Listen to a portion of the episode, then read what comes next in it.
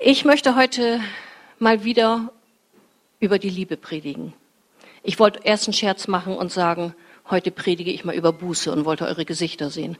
Aber das blendet so, ich hätte es sowieso nicht gesehen. Und damit fange ich mit der Liebe an, weil das ist das Wichtigste überhaupt. Die Liebe ist das, was uns verändert. Und die Liebe ist ja das Einzige, was wirklich anzieht. Wenn du Menschen kennst, die voll Liebe sind und die einfach nur so eine Strahlkraft haben, mit dem willst du einfach zusammen sein. Und darum ist die Liebe wirklich diese treibende Kraft, die wir haben. Und in der Vorbereitung erinnerte mich Gott ähm, in einem Alter, wo ich elf Jahre alt war. Wir sind damals umgezogen und ich bin in eine, die Schule ist auch umgezogen. Ich bin dann in der neuen Schule zum ersten Mal gewesen. Und in dem Alter ist es bei, zu meiner Zeit damals so üblich gewesen, dass Jungs, wenn die einen gerne mochten, dann haben die einen Zettel zugesteckt und da stand dann drauf, willst du mit mir gehen? Und dann kommt man das ankreuzen, ja oder nein. Naja, und ich mit elf Jahren, ich wusste eigentlich gar nicht so recht, was soll ich damit anfangen und was bedeutet das überhaupt, willst du mit mir gehen? Und ich fand das total interessant, dass Gott mir dieses äh, Erlebnis einfach so wiedergegeben hat, weil das ist mein Predigtitel, wie ihr schon wisst, willst du mit mir gehen? Und er hat mich an einen weiteren äh, Text erinnert von diesem Lied von Dalia Lavi. Ich weiß, alles alte Generation hier. Aber auch sie hat gesungen, willst du mit mir gehen? Und ich möchte ein paar Textzeilen vorlesen. Willst du mit mir gehen, wenn mein Weg ins Dunkel führt? Willst du mit mir gehen, wenn ich nicht mehr bin wie einst? Wenn jedes Schweigen uns verrät, was reden wir? Tröste mich auch dann ein Wort von dir? Willst du mit mir gehen, wenn die Angst bei mir verweilt? Man nennt es Liebe, man nennt es Glücklichsein. Keine Sprache hat mehr als Worte. Liebe, die dich führt, Liebe, die dir diese Sicherheit gibt, das ist das, was dich verändert. Diese Liebe hält dich, diese Liebe trägt dich und diese Liebe lässt dich einfach standhaft sein. Liebe, die zu dir sagt, du bist mein und ich bin immer bei dir. Ich lasse dich nicht los. Das ist doch das, was wir eigentlich von unserem Ehepartner wünschen oder von dem, der es mal werden soll, oder? Ja. Ja. Und jetzt muss ich euch nämlich enttäuschen, weil das kann kein Mensch erfüllen. Aber diese Bedürfnisse, dieses absolute Geliebtsein, diese absolute Annahme, die kann uns nur Gott geben. Jesus Christus, der sagt, ich möchte in deinem Herzen wohnen und ich kann dir diese Annahme und diese Liebe geben.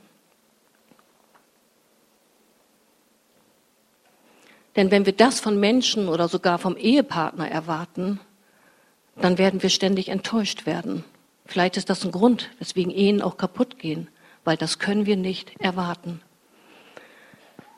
Und wir haben eben gehört, wie wir gesagt haben, wir möchten den Namen Jesus aussprechen, weil er Kraft hat. Und Lena hat gesagt, diese Liebe, die war für sie spürbar in dem Moment. Und sie hatte das Gefühl, einige spürten das. Und darum geht es. Ist diese Liebe tatsächlich für dich spürbar? Oder ist das ein Ding vom Hörensagen, weil wir das predigen, weil der eine das sagt, Jesus liebt dich aber meine Frage ist, spürst du wirklich diese Liebe Gottes? Ist sie so für dich greifbar, dass du sagst, ich spüre sie und ich habe Sehnsucht danach, diese Liebe zu spüren, aber auch Sehnsucht danach, Gott diese absolute Liebe zu geben, darauf zu reagieren. Dieses Gefühl von Vertrautheit, von absoluter Annahme und Sicherheit, das ist das, was dir ein absolutes Selbstbewusstsein gibt. Denn wenn du immer spürst, in jeder Situation, unabhängig, wie du dich fühlst, unabhängig, wie deine Situation und dein Leben ist, aber du spürst diese absolute Annahme, dann fühlst du dich sicher. Dann hast du auch keine Menschenfurcht, weil die Annahme eben immer da ist. Und das ist das, was Jesus uns gibt und was wir auch wirklich mit unseren Sinnen erleben dürfen und spüren dürfen. Und viele haben dieses Empfinden nicht aber Gott möchte dir das schenken. Und wenn diese Liebe erlebbar für uns wird, eben spürbar, dann reagieren wir mit Hingabe. Und deswegen ist dieser Predigtitel, willst du mit mir gehen? In Hebräer 1.3 äh, stand das Wort, sein Wort ist die Kraft, die das Weltall zusammenhält. Ich meine, wenn sein Wort das Weltall zusammenhält, dann wird er ja auch mein Leben noch zusammenhalten können. Und das ist so wunderbar. Dieses, diese Vorstellung alleine, die begeistert mich, dass Gott so groß ist und das eben einfach tut. Und ich bin so ein, so ein bildhafter Mensch. Alles, was ich lese, da kriege ich immer Bilder zu und stelle mir das dann vor, wie er das Weltall hält. Und ich, kleiner Mensch, also mich hat er doch direkt in der Hand. Das ist einfach zu herrlich. Und trotzdem finde ich, ist es nicht einfach, die Gebote, die er uns gegeben hat, zu halten. Obwohl ich immer sagen würde, Jesus, ich liebe dich. Aber können wir wirklich immer die Gebote halten? Eins zum Beispiel Matthäus 22, 36 bis 37, wo die Gesetzeslehrer Jesus gefragt haben, welches ist das wichtigste Gebot im Gesetz Gottes?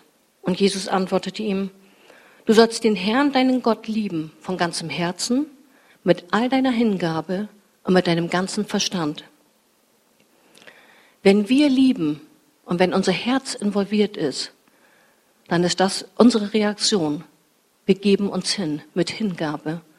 Und wenn wir unser Herz und Hingabe dabei ist, dann wird auch unser Verstand richtige Entscheidungen treffen. Und ich finde das so wunderbar, wie Gott uns das einfach zeigt, weil er ist ja derjenige, der unser Herz zuerst berührt. Und am Anfang des Jahres möchte ich uns die Möglichkeit geben, dass Jesus tiefer und mit allen Sinnen wirklich erlebbar wird für uns. Unsere Liebesbeziehung wächst, je vertrauter wir mit ihm im Grunde genommen zusammen sind. Du darfst jeden Tag entscheiden, wie nah möchtest du mit Gott sein. Aber du musst dich entscheiden. Jesus hat sich entschieden. Jesus ist für dich da. Jesus fragt dich, willst du mit mir gehen? Aber er ist da. Du musst dich entscheiden. Denn eins ist sicher, er verlässt dich nicht.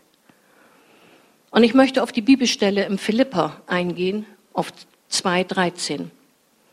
Denn Gott selbst bewirkt in euch nicht nur das Wollen, sondern auch das Vollbringen, so wie es ihm gefällt. Und diese Bibelstelle, die wird ja so oft zitiert. Und wenn ein irgendwas nicht im Kram passt, sage ich mal, dann sagt man, Gott bewirkt ja das Wollen und das Vollbringen und ich will gar nicht, kann also nicht so von Gott sein. Und diese Bibelstelle hat zwei Seiten, weil wenn Jesus uns berührt, und wir das erste Mal überhaupt Jesus erleben, dann ist das, geht es da um diese Errettung. Und Jesus macht dein Herz auf und vielleicht halt irgendjemand hier im Gottesdienst, der Gott noch nicht kennt und du spürst, heute ist doch die Atmosphäre so, dass mein Herz berührt wird. Dieses erste Wollen schafft Jesus in dir und er vollbringt es, dass du tatsächlich dieses Leben mit ihm annimmst und sagst, ich möchte mit dir gehen. Das ist das eine Wollen. Aber wenn wir um geistliches Wachstum bemüht sind, dann hat dieses Wollen zwei Seiten. Dann geben wir Gott unser Wollen hin, damit er geistliches Wachstum vollbringen kann. Und das ist ein großer Unterschied, weil wir immer sonst wieder sagen, nee, nee, ich will nicht, das kann Gott nicht so meinen. Ich muss schon wollen. Aber geistliches Wachstum ist einfach wichtig für uns, weil sonst würden wir immer Babychristen bleiben.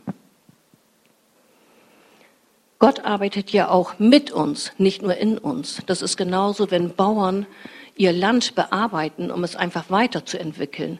Denn bearbeiten sie das Land, weil sie das Land ja haben. Du bist schon ein neuer Christ, du bist wiedergeboren und du hast ein neues Leben. Das heißt, darum brauchst du nicht mehr kämpfen. Wenn du gesagt hast, ja, ich will mit dir gehen und du hast geantwortet, ja, Jesus, das will ich, dann hast du ein neues Leben. Aber unsere Verantwortung ist es, unser Wollen für dieses geistliche Wachstum ihm zur Verfügung zu stellen, damit er es denn vollbringen kann und du wachsen kannst. Mich persönlich bekümmert das zum Beispiel unendlich, dass die Braut Jesu, die Kirche Jesu, an Kraft verloren hat. Damit meine ich nicht unsere Kirche speziell, sondern ich meine grundsätzlich. Es gibt also wie ich damals zum Glauben gekommen bin, da hörte ich überall Wundergeschichten um was Gott macht und die Geistesgaben, die flossen nur so und gerade in den Pfingstgemeinden, was war das für eine Herrlichkeit. Und ich finde, da ist Kraft einfach verloren gegangen in den ganzen Jahrzehnten. Und jeder bemüht sich natürlich, jeder Pastor sagt, meine Kirche soll das wieder haben. Wir haben regelmäßig unsere Gebetstreffen, wir beten dafür. Aber die Kraft Gottes, das, was er uns zur Verfügung gestellt hat, das fehlt überwiegend. Und das hat sicherlich auch einen Grund, dass Autoritäten heutzutage nicht mehr anerkannt werden. Weil ich empfinde, dass die Maßstäbe der Welt so ganz langsam auch in den Kirchen reinkommen, schleichend. Merkt man gar nicht. Aber dadurch verändert sich eben einfach was. Autoritäten werden nicht anerkannt, man geht manchmal eben den Weg, der Herr hat selbst zu mir gesprochen und man entscheidet eben einfach. Aber das ist das, was Gott gesetzt hat. Das sind seine Ordnungen, wie eine Kirche praktisch aufgebaut ist. Und ich persönlich bin davon überzeugt, dass das mit ein Teil dazu beiträgt, warum Kirche nicht mehr so kraftvoll ist und seine Kraft sich eben zurückzieht. Und das sollte absolut nicht so sein. Denn wir sind seine Braut und wir verhalten uns aber nicht mehr so wie eine Braut. Einmal bist du die Braut als Einzelperson. Manuela kann sagen, ich bin die Braut von Jesu und er ist mein Bräutigam. Und sogar Männer können das sagen. Auch Mike kann sagen, ja, ich darf tatsächlich sagen, ich bin die Braut von Jesu, weil das eine andere Bedeutung hat, weil er ist unser Bräutigam. Aber Jesus redet davon, dass seine Kirche seine Braut ist, wir als Ganzes. Und darum ist jeder Einzelne wichtig, weil wir das, was wir einzeln leben mit ihm, das bewirkt ja das Ganze, was wir hier in unserer Kirche haben. Wir sind seine Braut. Und eine Braut, die auf ihren Bräutigam wartet, ist in einem aktiven Liebesmodus. Und Jesus fragt immer wieder, willst du mit mir gehen? Wie stelle ich mir eine kraftvolle Kirche vor? Ich stelle mir also wirklich vor, dass der fünffältige Dienst tief drin ist in der Gemeinde. Und ich stelle mir vor, dass die Geistesgaben, die Gott uns zur Verfügung stellt, die große Dynamik durch den Heiligen Geist eben ausmacht. Dass eine Kirche miteinander da ist und für sich lebt, sich untereinander dient in den Geistesgaben. Eine Kirche sollte füreinander da sein, weil der Geist Gottes uns leitet. Und wir haben eben darüber gesprochen, über das Hochwasser und über Lilienthal. Und in den Zeitungen und sogar in den Medien wurde Lilienthal ja hoch gelobt. Und das ist wirklich wahr. Die Lilienthaler haben zusammengehalten, wie man es kaum erlebt hat. Alle, die irgendwie helfen konnten, haben geholfen. Einmal bekümmert mich das, weil mindestens 95 Prozent von den ganzen nicht gerettet sind. Aber darum tun sie trotzdem Gutes. Und wir sind Christen, wir tun auch Gutes. Aber was macht der Unterschied, wenn ich sage, wir sollen füreinander da sein?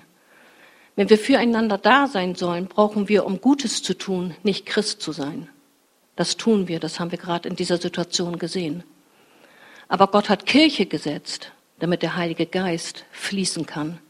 Wir machen den Unterschied nach außen, weil Gottes Geist hier wirken soll. Und darum empfinde ich, dass unsere Kirche, auch unsere, kraftlos geworden ist weil ich glaube nicht, dass irgendjemand in Niental schon mal was davon gehört hat, von den Geistesgaben, die wir hier austauschen. Jesus hat uns ein neues Leben geschenkt und dadurch können wir diesen geistlichen Lebensstil leben. Und das macht diesen großen Unterschied, dieses Füreinander-Dasein. Ich möchte eine Geschichte vorlesen, die ich in meinem Bibelleseplan hatte letztes Jahr.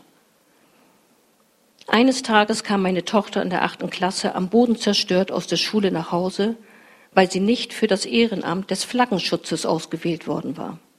Schluchzend lief sie in ihr Zimmer und setzte sich in ihrem begehbaren Kleiderschrank auf den Boden.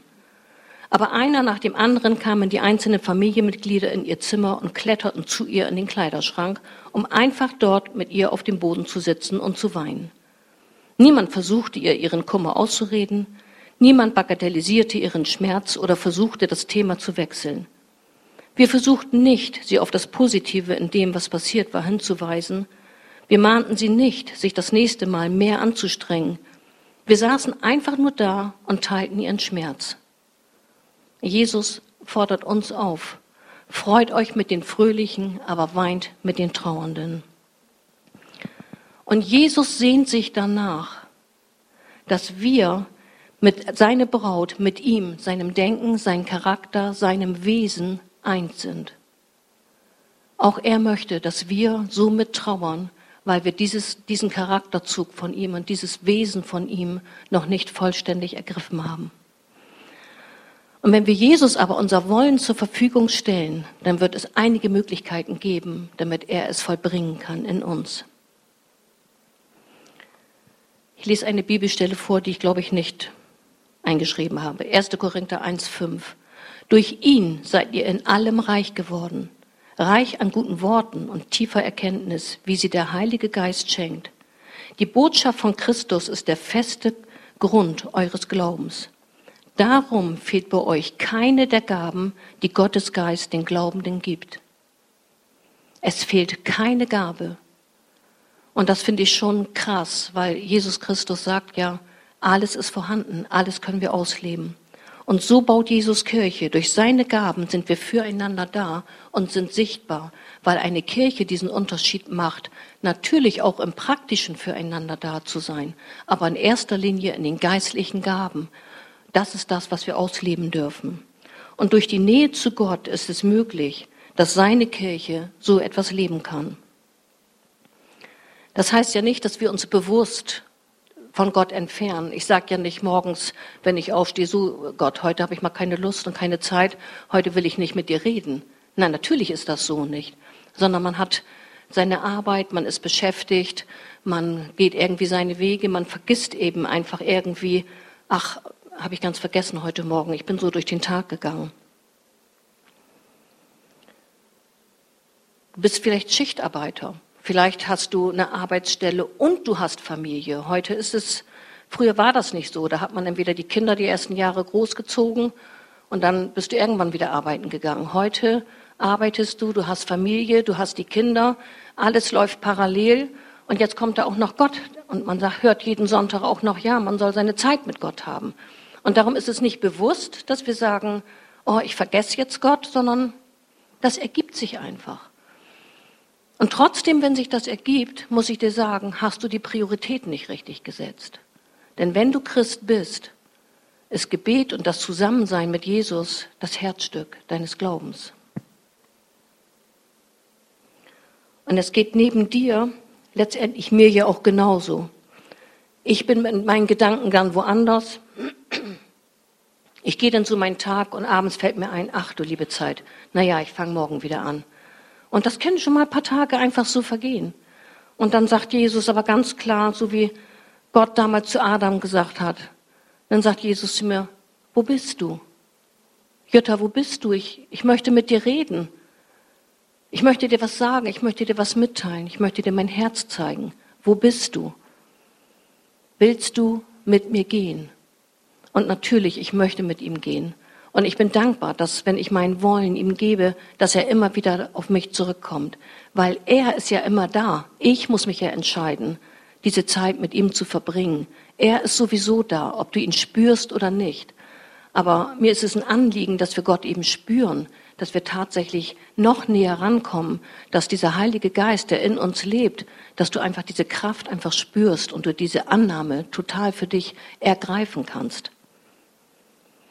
Und Gott gibt uns immer wieder Möglichkeiten, ihm nahe zu sein. Wenn wir wollen, schafft er das Vollbringen.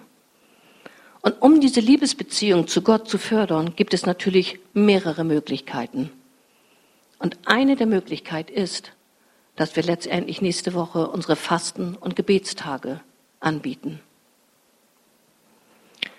Und wie großartig wäre das, wenn wir nicht als Einzelne, sondern wir als ganze Kirche tatsächlich sagen, ja, da möchte ich dabei sein. Ich möchte, dass unsere Kirche an Kraft gewinnt. Ich möchte, dass wir in den geistlichen Gaben einfach wachsen, dass wir Gott mehr suchen, näher kommen. Und darum ist es, darum ist es so wichtig, dass wir als Kirche diese Einheit haben, dieses Füreinander haben. Und nicht, dass vielleicht sieben Leute fasten, die sowieso gerne fasten und sagen, oh, das macht mir gar nichts. Aber Gott möchte unsere Kirche verändern. Er möchte unsere Kirche weiterbringen. Und darum ist es gut, dass wir das gemeinschaftlich einfach machen. Gemeinschaftlich wie bei dem Mädchen in dem Kleiderschrank. Man setzt sich da einfach zu. Man kommt einfach und sagt, komm, wir machen das gemeinsam. Wir halten auch hier als Kirche zusammen. Wir machen uns eins, damit speziell unsere Oasiskirche in einer ganz neuen Liebesbeziehung zu Jesus wieder hineinkommt. Wir wollen untereinander da wachsen. Darum lasst uns dieses Fasten nicht nur persönlich sehen, dass ihr denkt, oh, wieder Fasten, ne? oh, es wird wieder angeboten. Ich muss sowieso arbeiten, das kann ich nicht. Da habe ich nachher noch was für dich. Also wir als Einheit, wir als Oasiskirche. Und sonst heißt es, na ja, die Leitung fastet. Ne? Ja, sind noch ein paar, die da so zukommen. Aber ist es das, was Gott möchte? Dass wirklich nur wenige fasten, die sowieso immer beten und sowieso sagen, wir wollen weiterkommen? Wir möchten als Ganzes euch weiterführen. Durch den Heiligen Geist. Wenn wir das Wollen ihm geben, wird er das Vollbringen in dir bewirken. Und ich finde das so ermutigend, dass Gott das tut. Wir gemeinsam, eine Vision, eine Kirche durch einen Geist. Zum Thema Fasten möchte ich sagen, dass Jesus uns ja eine neue Form dafür gegeben hat. In Markus 2,18 lesen wir, die Jünger von Johannes und die Pharisäer fasteten regelmäßig. Deshalb kamen einige Leute zu Jesus und fragten, warum fasten deine Jünger eigentlich nicht wie die Jünger von Johannes und den Pharisäern? Jesus antwortete ihnen, sollen die Hochzeitsgäste etwa fasten, solange der Bräutigam noch bei ihnen ist? Nein, Sie werden feiern, solange er da ist. Die Zeit kommt früh genug, dass der Bräutigam ihnen genommen wird. Dann werden sie fasten. Jesus ist gekommen, um diese religiöse Ordnung zu verändern. Jesus sagt nicht, dass wir nicht mehr Fasten brauchen. Und er sagt nicht, dass das Quatsch war, was die Juden gemacht haben. Er hat nur eine neue Form gegeben. Jesus gibt dem Fasten eine ganz neue Bedeutung. Denn der Zweck des Fassens ist, dass wir mehr im Geist mit ihm verbunden sein wollen, dass wir in diese tiefe Liebesbeziehung einfach weiter einsteigen können, damit das, was er uns zur Verfügung stellt, für uns greifbar wird, dass er spürbar wird für uns, dass wir diese Nähe einfach immer mehr suchen. Die Jünger fasteten, weil sie die Vertrautheit mit ihm ausbauen wollten und sie wollten die Liebesbeziehung zu ihm stärken. Und wenn ich jetzt jeden Einzelnen fragen würde, willst du die Liebesbeziehung zu Jesus stärken? Wäre ja Quatsch, wenn man Nein sagen würde. Ich meine, dann fragt man sich, warum bist du hier? Wir wollen ja unsere Liebesbeziehung stärken. Und manchmal gehörte auch so ein Opfer wie Fasten zu. Aber wie gesagt, ich biete gleich noch mehrere Sachen an. Sie stärkten also ihre Liebesbeziehung durch dieses Fasten. Und das spiegelt Intimität wieder. Und das ist so wichtig, dass wir merken, dass diese Entfernung des Bräutigams, die hat dazu geführt, dass diese Vertrautheit wiederhergestellt werden sollte. Der Bräutigam ist von ihnen gegangen. Und wir sehen Jesus ja nicht persönlich hier. Er ist zwar da im Geist, aber wir sehen ihn nicht. Und manche spüren ihn eben nicht. Und um diese Entfernung einfach wieder abzubauen, wollen wir diese Nähe eben einfach suchen.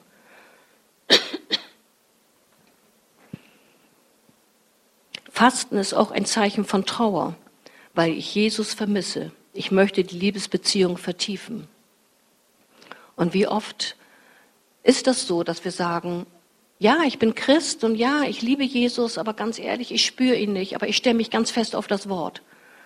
Und was wäre das für ein Leben, wenn wir wirklich alle Jesus mehr spüren, dieses, diesen Heiligen Geist, einfach der immer bei dir ist. Und ihr kennt doch den Spruch, man lebt von Luft und Liebe. Und ich weiß, wie ich mich damals für Jesus äh, entschieden habe, habe ich drei Tage nicht essen brauchen. Das war ein herrliches Gefühl. Und wenn man ähm, junge Leute sieht, die sich frisch verlieben, dann kann man auch sagen, oh, hast du abgenommen? Also die meisten sind dann so verliebt, dass denen auch so das Essen nicht mehr schmeckt. Die brauchen das dann nicht mehr. Aber es gibt es auch im Umkehrschluss. Wenn du einen Geliebten verlierst, wenn du einen Geliebten ja, aus irgendeiner Weise Schluss gemacht hat oder durch Krankheit oder Tod du einen Geliebten verloren hast, auch dann vergeht ein manchmal der Appetit. Und das ist das, was die Jünger praktisch erlebt haben. Jesus wurde ihnen total brutal genommen, aus dem Leben gerissen. Er hing am Kreuz. Sie haben es vielleicht noch nicht mal da verstanden, erst rückwirkend. Jesus, was hat er alles zu uns gesagt? Und um diese Entfernung einfach wieder nah bei sich zu haben, ist das Fasten da, um, um diese Nähe, diese Liebesbeziehung wieder ranzuziehen. Ich vermisse meinen Jesus und darum möchte ich mit ihm noch näher kommen. Und als seine Braut sollte unser Herz nach seiner Gegenwart dürsten, nach seiner Intimität. Das ist sein Wunsch. Und seine Barmherzigkeit und Güte wollen wir weitergeben. Seine Liebe wollen wir leben. Und Jesus fragt immer wieder, willst du mit mir gehen? Und wenn du dein Wollen gibst, dann glaube ich ganz bestimmt, dass Gott das Vollbringen in dir bewirkt. Und wir als Okasiskirche bieten dieses eben jetzt an, um diese Woche ganz konkret irgendwie mit euch gemeinsam zu gestalten. Und jetzt kannst du die Fastenfolie einmal auflegen mit den Zeiten. Das heißt, der Dienstagnachmittag, da beginnen wir schon von Fokus Familie. Christine hat wird noch Gebetsstationen aufstellen, sodass Familien mit ihr Kindern die Möglichkeit haben zu kommen, um an diesen Stationen ja Gott ähm, anzupreisen, zu beten. Wir kennen das ja auch bei uns bei den Erwachsenen. Wir haben oft Zettel da liegen, dass da ein Thema liegt. Das erleichtert enorm das Beten. Und was ist das für eine wunderbare Möglichkeit und was ist das für ein herrliches Vorbild, wenn Kinder schon spüren, meine Mama oder mein Papa geht mit mir zu diesen Stationen zum Gebet hin und sie lernen von klein auf an, Gott alles zu sagen und alles hinzugeben. Ich finde das mega toll, dass Christine das macht für Fokus Familie. Abends um 18.30 Uhr beginnen wir dann mit dem Fasten. Das heißt, ihr könnt noch Armbrot essen, den ganzen Dienstag. Das heißt, da habt ihr alles noch. Erst nach dem Abendbrotessen geht das los. Schaffen wir, schaffen wir gemeinsam. Mittwochabend haben wir dann hier unseren Lobpreisabend. Also wenn man dann tatsächlich schon den ganzen Tag gefastet hat, dann ist es doch schon so, dass man sich freut, Lobpreis zu haben. Wir gemeinsam, diese Geistesgaben, wovon ich gesprochen habe, dass wir das hier gemeinsam erleben werden. Gott bitten, wir geben dir das Wollen, Jesus. Wir bitten dies vollbringen, dass wir diese Geistesgaben dann untereinander hier austauschen. Den Donnerstag haben wir eine neue Zeit mit hineingenommen, dass wir eine kreative Zeit mit Gott angeboten haben. Das heißt, Claudia und Miriam werden etwas mit Aquarellmalerei anbieten und ähm, du hast eine Möglichkeit, dein, deinen Gefühlen Ausdruck zu geben. Und ich weiß, die muss man sich anmelden, Claudia? Ja. Wenn mehr als zehn kommen, anmelden, meldet euch ruhig an, sagt eben einfach Bescheid, ich will dabei sein, wenn ihr Zeit habt. Einfach mal was Neues ausprobieren, untereinander einfach mehr Kontakt zu haben. Auch mittwochs ähm, habe ich eben vergessen zu sagen, unsere Kleingruppe trifft sich zum Beispiel einmal jeder für sich zu Hause, aber zur gleichen Uhrzeit, um ja im Gebet das vor Gott zu bringen, was intern in unserer Kleingruppe jeder an Gebetsanliegen hat. Und wir werden auch zusammen einen Bibelleseplan äh, beginnen. Und das schweißt auch unsere Kleingruppe zusammen. Wir haben das die letzten Male gemacht und das war wunder, wunderbar, einfach zu erleben, wie Gott eben auch spricht. Und dann haben wir den Freitag. Der Freitag beginnt mittags um Zeit mit unserem 24-Stunden-Gebet. Und da haben wir wieder Zettel, habe ich alles ausgelegt, das liegt hinten. Ähm, 24-Stunden-Gebet, das heißt bis Samstagmittag. Und wir haben da zwei Spalten, manchmal möchten zwei zusammen beten. Aber ich wäre dankbar, wenn jede Reihe einmal nur ausgefüllt ist, wenn wir sagen, diese 24 Stunden wollen wir wieder gemeinsam durchbeten. Der Raum wird wieder hergerichtet. Es sind auch da Gebetsstationen, sodass man eine Anleitung hat für das Gebet. Du brauchst nicht denken, oh, eine Stunde beten, was soll ich da sagen? Also die meisten, die da dran teilgenommen haben, die sagen, was? Eine Stunde rum? Ich habe gar nicht alles geschafft. Und das ist wirklich ein Erlebnis und das ist es wirklich wert, das einfach mal zu probieren, was das mit dir, mit deinem Geist auch macht, wenn Gott dich so beschenkt, in seiner Gegenwart eben einfach zu sein. Und am Freitag um 18.30 Uhr haben wir dann das Fastenbrechen hier. Ich werde eine Suppe bestellen und wir werden gemeinsam das Abendmahl nehmen. Und dann stellt euch vor, hinterher treffen wir uns hier um 19.30 Uhr und werden Deep Friday haben. Wir werden uns austauschen mit dem, was ihr erlebt habt. Wir sagen ja immer, wer hat was zu berichten mit Gott. Und ich gehe davon aus, dass wir einfach gemeinsam dann wirklich uns mitteilen können. Was hat Gott dir für Impulse gegeben? Was hast du erlebt in dieser Zeit? Wir werden Lobpreis machen. Wir werden natürlich auch beten. Das ist ja das, was unsere Kirche ausmacht. Und am Samstagmittag ist das 24-Stunden-Gebet zu Ende. Und jetzt möchte ich einige Modelle zu dem Fasten euch mitteilen, weil ihr sollt jetzt innerlich nicht einfach abschalten und sagen, Fasten geht gar nicht bei mir. Geht gar nicht. Weil, wie ich vorhin gesagt habe, ich weiß, ihr arbeitet alle. Und auch ich habe die letzten Jahre enorm mit dem Kreislauf zu tun und ich weiß selber noch nicht genau, wie ich das handhaben werde dieses Mal. Und darum möchte ich euch einmal das empfehlen, dass man das Daniel-Fasten vielleicht wählt. Das Daniel-Fasten beinhaltet, du darfst Obst, gekochtes Gemüse, Hülsenfrüchte, Vollkornprodukte, Nüsse und Samen, Gewürze, Kräuter sowie Tofu zu dir nehmen. Ich finde, das ist für jeden geeignet, der richtig arbeitet und sagt, ich kann mir richtigen Essen machen, weil ich auf Fleisch und andere Sachen eben verzichte. Und das nächste wäre ein Intervallfasten. 16,8 ist richtig so im Trend, kennen viele, brauche ich vielleicht gar nicht viel zu, zu sagen. Man isst zwei Mahlzeiten am Tag und zwischen der letzten und der ersten Mahlzeit sollten 16 Stunden liegen. Auch das ist hinzukriegen, wenn man arbeitet. Oder aber man nimmt sowieso grundsätzlich immer eine Fastenbrühe. Natürlich viel noch mit Mineralwasser trinken, aber statt eben zu sagen, ich werde nur auf Wasser und auf Tee äh, gucken, nimmst du eben diese Fastenbrühe. Auch das stärkt dich. Oder man kann sogar ein Saftfasten wählen. Das heißt, es gibt viele Möglichkeiten und ich habe diese, diese Fastenmodelle aufgeschrieben. Ich habe Kopien da hinten hingelegt. Ihr findet die ganzen Zettel äh, hinten auf den schwarzen Tisch, äh, weil ich euch bitten möchte, euch schon einzutragen, wer sagt, ja, ich werde diesmal dabei sein. Ich werde eine, diese Fastenform wählen und damit ich weiß, wer kommt tatsächlich zum Fastenbrechen und ich die Suppe bestellen kann. Weil das ist natürlich für unseren Schlachter ein Unterschied, bestelle ich für 14 oder für 40 Personen. Und es wäre für mich, für uns als Kirche, so ein Genuss, wenn wir gemeinsam wirklich viel bewegen können in dieser Zeit. Und ihr sagt, ja, und auch wenn ich das Daniel-Fasten mache, aber ich bin dabei. Ich möchte, dass unsere Kirche weiter wächst in den geistlichen Gaben. Und wenn du jetzt sagst, das tut mir leid, das geht überhaupt gar nicht, das kann ich alles nicht, dann bist du aber ja Christ und dann möchte ich dich ermutigen, dann geht Gebet immer noch. Und dann sagt Jesus ganz wörtlich zu dir, willst du mit mir gehen? Und dann gehst du einfach mit ihm spazieren.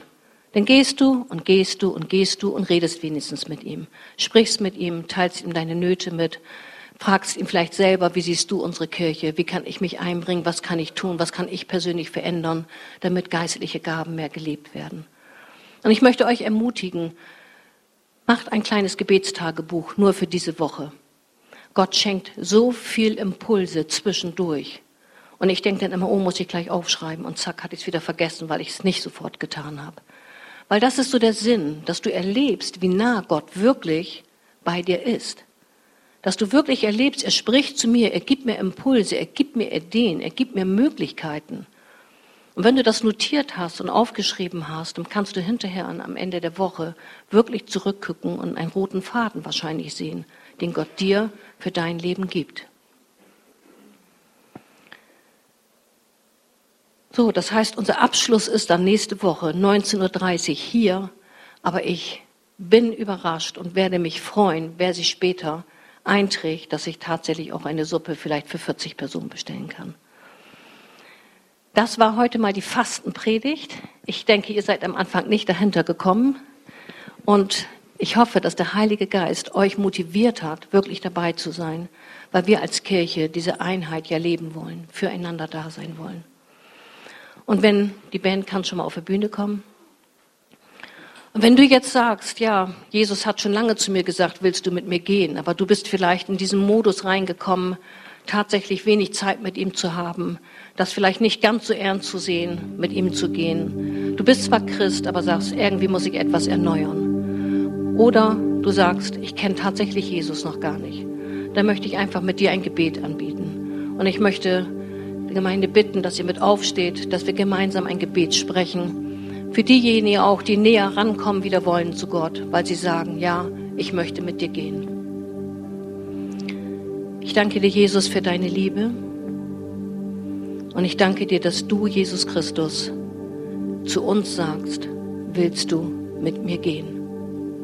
Und du siehst diese Herzen, die wirklich jetzt sagen und sich wünschen, ja, ich möchte ganz neu mit dir gehen, Jesus.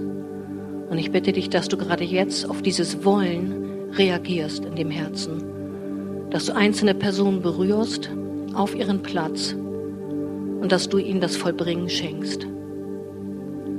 Ich spreche aus deine Liebe und deine Gegenwart. Ich spreche aus den Namen Jesus über dein Leben. Ich spreche aus den Namen Jesus über jeden Widerstand, der dich näher bringen möchte zu Jesus. Und ich spreche aus, dass der Heilige Geist in dir Neues bewirkt und dir das neue Leben greifbar, spürbar und erlebbar macht.